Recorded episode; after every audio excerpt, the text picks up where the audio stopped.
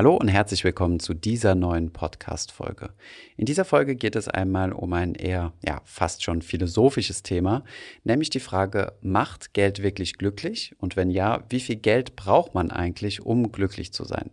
Hierzu haben wir uns ein paar Studien angeschaut und die Ergebnisse aus diesen Studien und was man daraus für sich persönlich mitnehmen kann, das erfährst du in dieser Podcast-Folge. Viel Spaß dabei!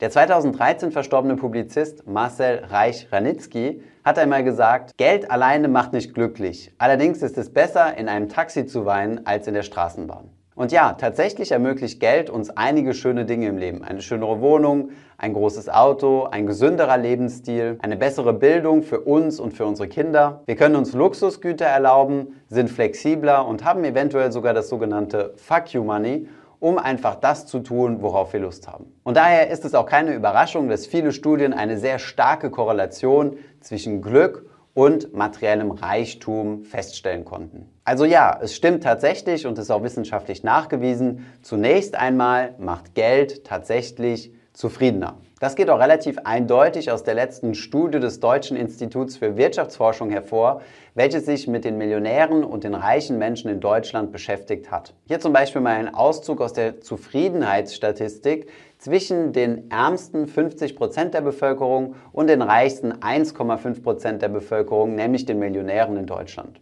Hier sieht man, dass es einen starken Unterschied in der selbst wahrgenommenen Zufriedenheit gibt. Also hier auch nochmal ein Indiz dafür, dass Geld zu mehr Zufriedenheit bringen kann. Aber ist es deswegen jetzt so, dass ich mir zum Nummer 1 Ziel setzen muss, so viel Geld wie möglich zu verdienen und anzuhäufen, um mein Glücksgefühl quasi in unendliche Höhen zu treiben? Die Antwort könnt ihr euch vielleicht schon vorstellen. Sie lautet nein. Denn es spielt auch eine Rolle, wie viel Geld ihr habt. Und hier kommt das Konzept des sogenannten abnehmenden Grenznutzens zum Tragen. Das besagt nichts anderes, dass das Glücksgefühl am Anfang besonders stark steigt, mit jedem Euro, den wir mehr verdienen, sich nach hinten hin aber relativ stark abflacht.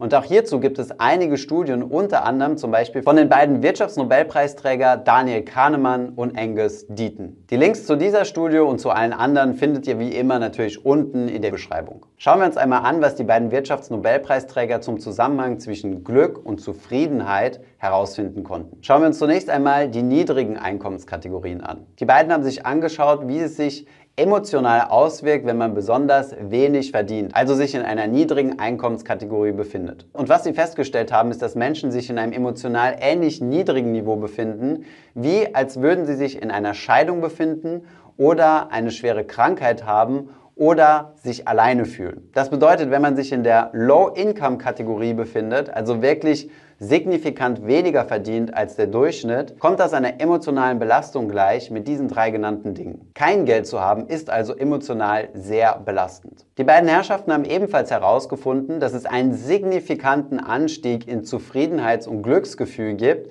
wenn Menschen von 15.000 Dollar Jahresgehalt auf 30.000 Dollar Jahresgehalt springen. Bei einer weiteren Verdopplung von 30.000 Dollar auf 60.000 Dollar Jahresgehalt gibt es ebenfalls mehr Glücksgefühle. Allerdings ist der Anstieg, also dieser Glücksbonus, deutlich geringer als beim Jump von 15 auf 30.000. Die beiden haben in ihrer Studie, die 2010 veröffentlicht wurde, festgestellt, dass es einen Peak, einen Glücklichkeitspeak bei rund 75.000 Dollar Jahresgehalt gibt. Danach haben Gehaltssteigerungen zum Beispiel bis 100.000 Dollar und darüber hinaus kaum mehr einen positiven Einfluss auf das Glücksgefühl derjenigen Personen, die getestet wurden. Wir sehen also eine Kurve, die am Anfang stark ansteigt und sich dann nach oben hin abflacht, um dann ab 75.000 Dollar so gut wie komplett flach zu sein. Das bedeutet, wenn wir von 0 auf 15.000 Dollar Jahresgehalt steigen, haben wir einen extremen Anstieg im Glücksgefühl von 15 auf 30 ebenfalls, von 30 auf 60 etwas weniger, von 60 bis 75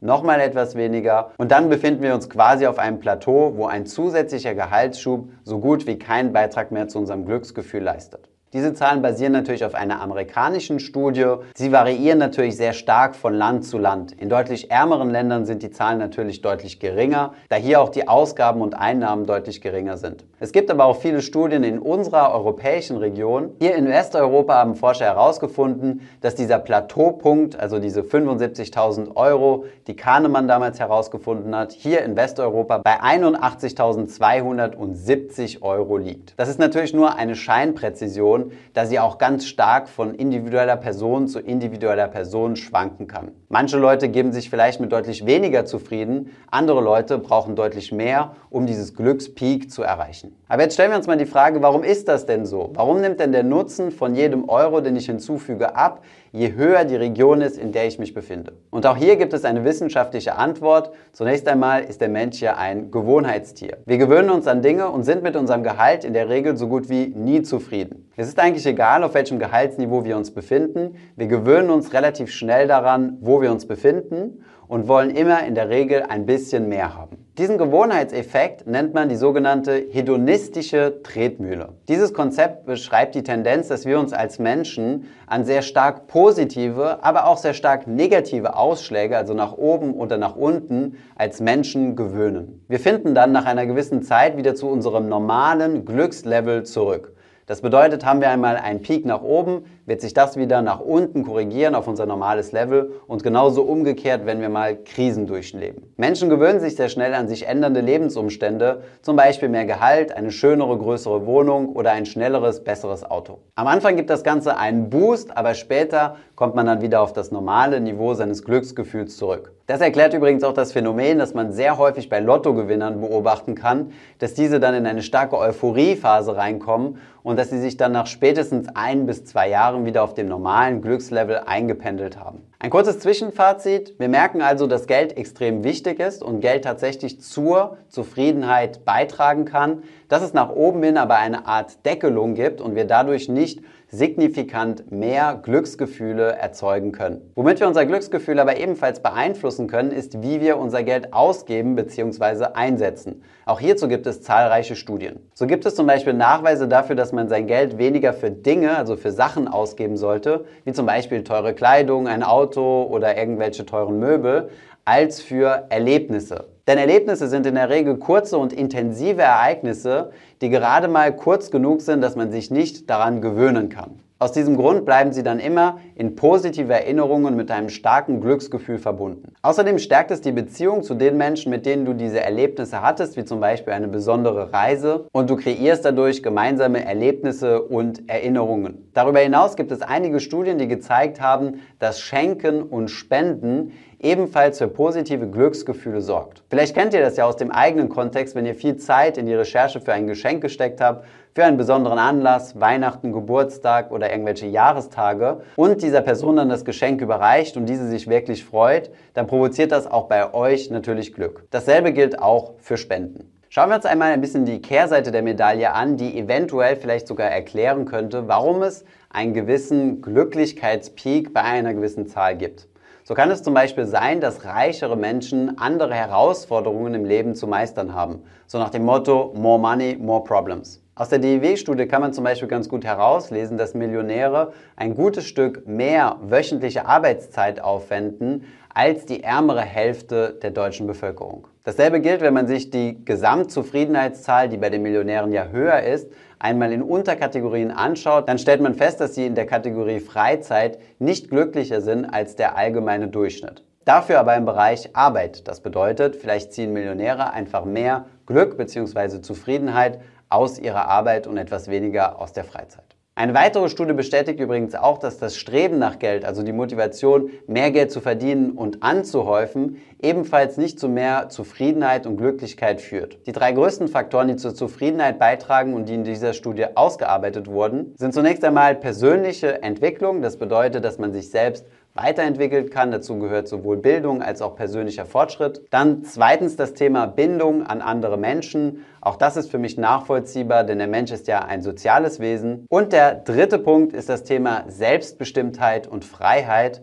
Das bedeutet, dass mir niemand irgendetwas vorschreibt und ich einen maximalen Grad mein Leben selbst gestalten kann und frei bin. Diese drei Aspekte sind unbezahlbar und man sollte sie meiner Meinung nach vor das Streben nach Geld stellen Zumindest, wenn man sein Glücksgefühl bzw. sein Zufriedenheitslevel erhöhen möchte. Fassen wir jetzt nochmal alle Feststellungen zusammen. Erstens einmal, ja, Geld macht tatsächlich glücklich, das ist wissenschaftlich nachgewiesen. Zweitens, aber nur bis zu einem gewissen Grad.